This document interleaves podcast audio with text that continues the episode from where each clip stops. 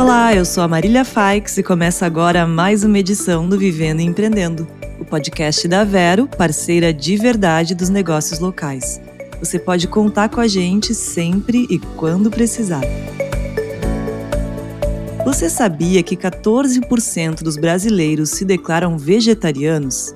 Esse dado é de uma pesquisa de 2018 do Ibope. E além disso, a um estudo da Allied Market Research que mostrou que o mercado vegano mundial pode superar os 35 bilhões de dólares em 2030. São números que mostram diversas oportunidades para quem quer empreender com produtos e serviços sem origem animal. E quem vai nos dar um panorama sobre esse assunto é a Mônica Buava, presidente da Sociedade Vegetariana Brasileira. Oi, Mônica, seja bem-vinda ao Vivendo e Empreendendo, tudo bem? Oi, Marília, tudo bem? Obrigada pela oportunidade de compartilhar né, esse crescimento do mercado vegano. Legal, a gente que agradece. Mônica, para começar, vou te pedir uma pequena aulinha. Explica pra gente o que, que é o vegetarianismo e o que, que é o veganismo, né? As principais diferenças entre as duas denominações.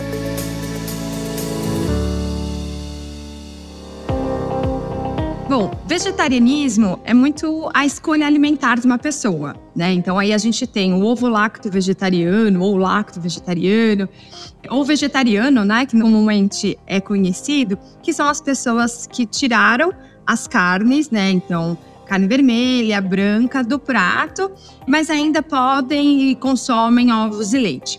Já o vegano, ele tem uma alimentação sem produtos de origem animal. E ele também é conhecido como vegetariano estrito, não é restrito, é estrito.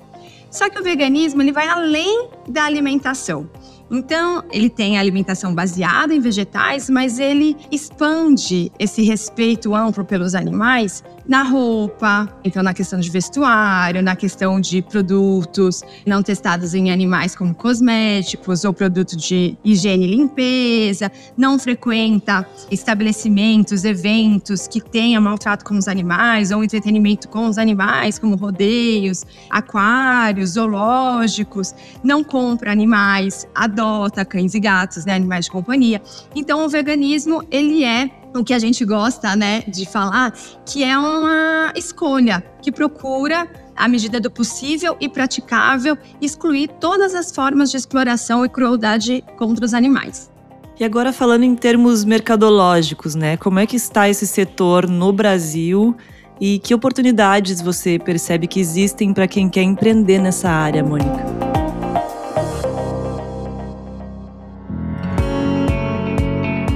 Você pegar 10 anos atrás, 20 anos atrás, o mercado vegano ele só cresce porque o acesso à informação faz com que as pessoas queiram consumir produtos que não tenham crueldade.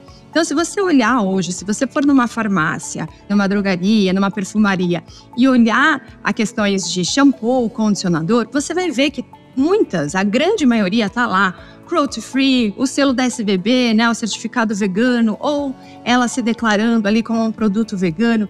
Porque quando as pessoas têm acesso à informação e sabem da crueldade que os animais passam, e essa crueldade ela é, não é necessária, as pessoas optam por um produto que seja mais ético. Isso em todos os setores, né? Hoje você tem já grandes empresas, inclusive, né, empresas conhecidas por tratar, por ter ali no seu core da empresa produtos como carne, ovos e leite, fazendo produtos à base de plantas.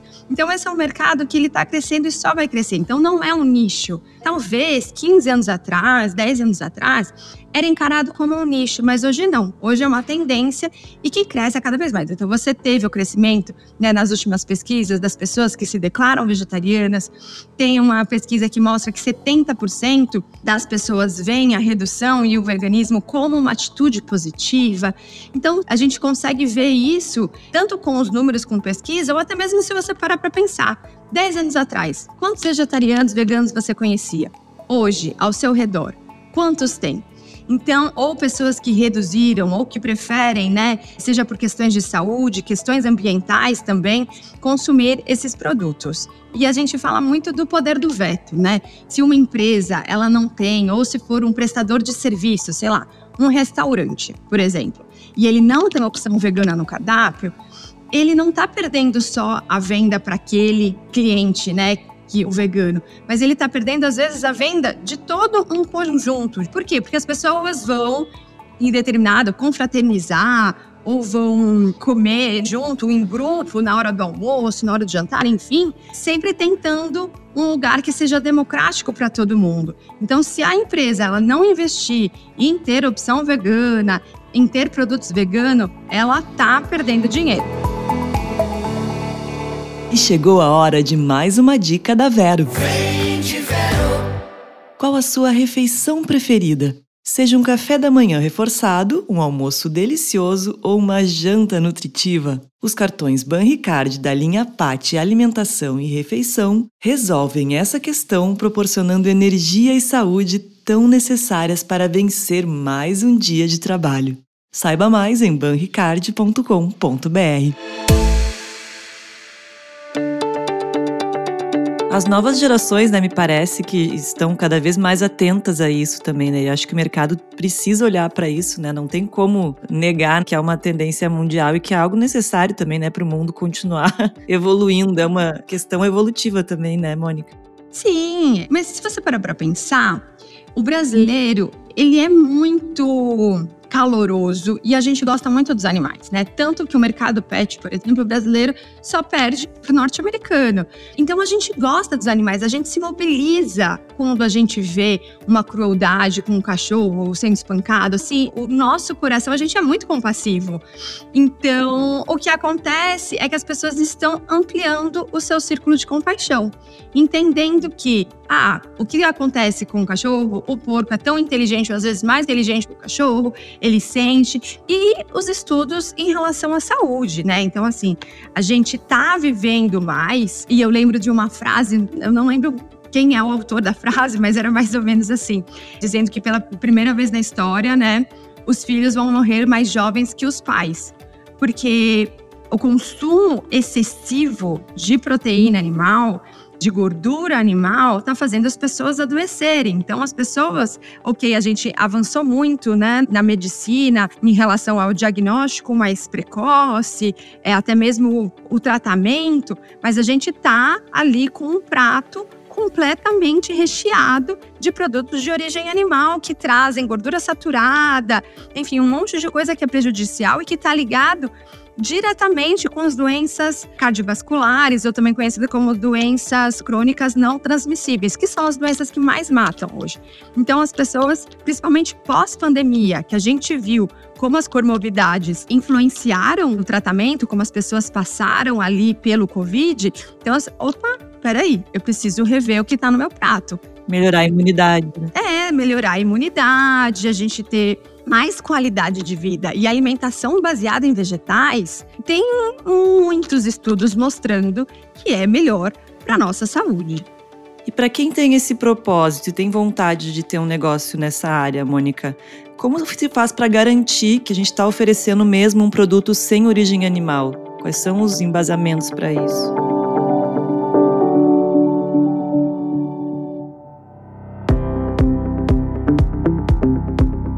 Bom, ler rótulo é algo muito desafiador. Né? A gente brinca assim: se você encontrar alguém nas gôndolas do supermercado lendo rótulo, pode ter certeza que é um vegano. Porque é uma arte ler rótulo, né? E para facilitar a vida, né? A nossa vida é muito corrida, a gente precisa ganhar tempo e a gente precisa ter algo que certifique, como você falou, algo que garanta.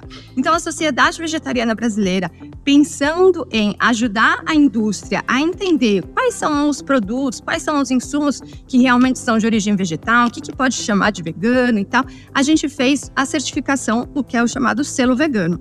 Então, a gente certifica as empresas, é um processo e a gente vai com fornecedores garantir ali na cadeia que o produto não um insumo ou que não seja testado em animal.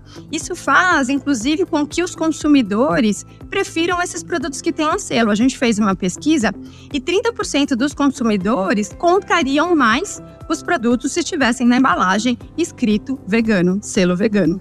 Nossa, é um número bem alto, hein? Que legal. E explica pra gente como é que é você presidindo hoje na né, Sociedade Vegetariana Brasileira e também falando um pouco sobre outras entidades do setor, como elas podem ajudar quem empreende nessa área na consolidação do seu negócio.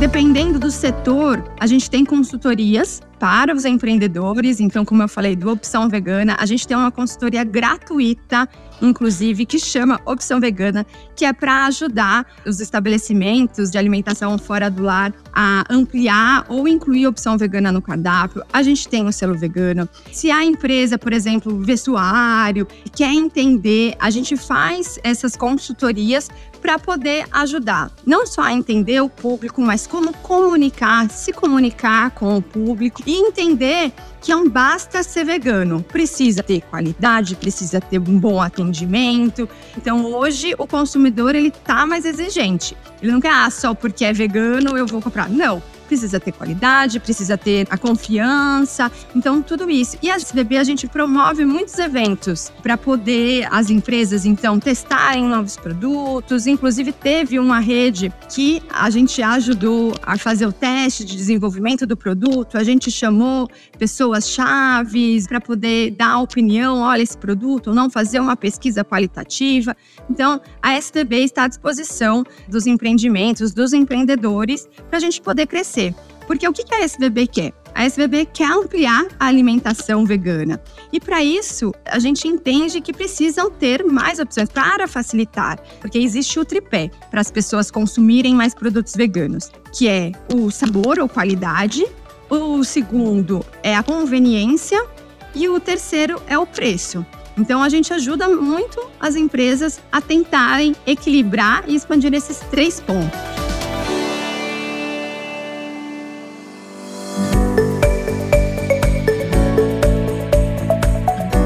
Legal, Mônica. Muito obrigada pela conversa. E agora eu peço que você deixe um último recado antes da gente encerrar, por favor. O veganismo é o futuro e a SVB está à disposição para ajudar todos os empreendedores. A gente acredita muito que o empreendedorismo que carrega o Brasil, os pequenos e médios empreendedores que geram emprego, geram riqueza e pode ter certeza que o mercado vegano ele só vai crescer e quem ficar de fora vai perder oportunidade e vai perder essa evolução, porque o empreendedorismo ele é a evolução da sociedade. Então a SBB está à disposição. Legal, muito obrigada. E hoje o Vivendo e Empreendendo fica por aqui. O podcast que te deixa por dentro de tudo que rola no mundo dos empreendedores é um oferecimento da Vero, parceira de verdade dos negócios locais. Se você quer mais informações sobre empreendedorismo, siga a Vero nas redes sociais no arroba Seja Vero. Eu sou a Marília Faix e te aguardo no próximo programa. Até lá!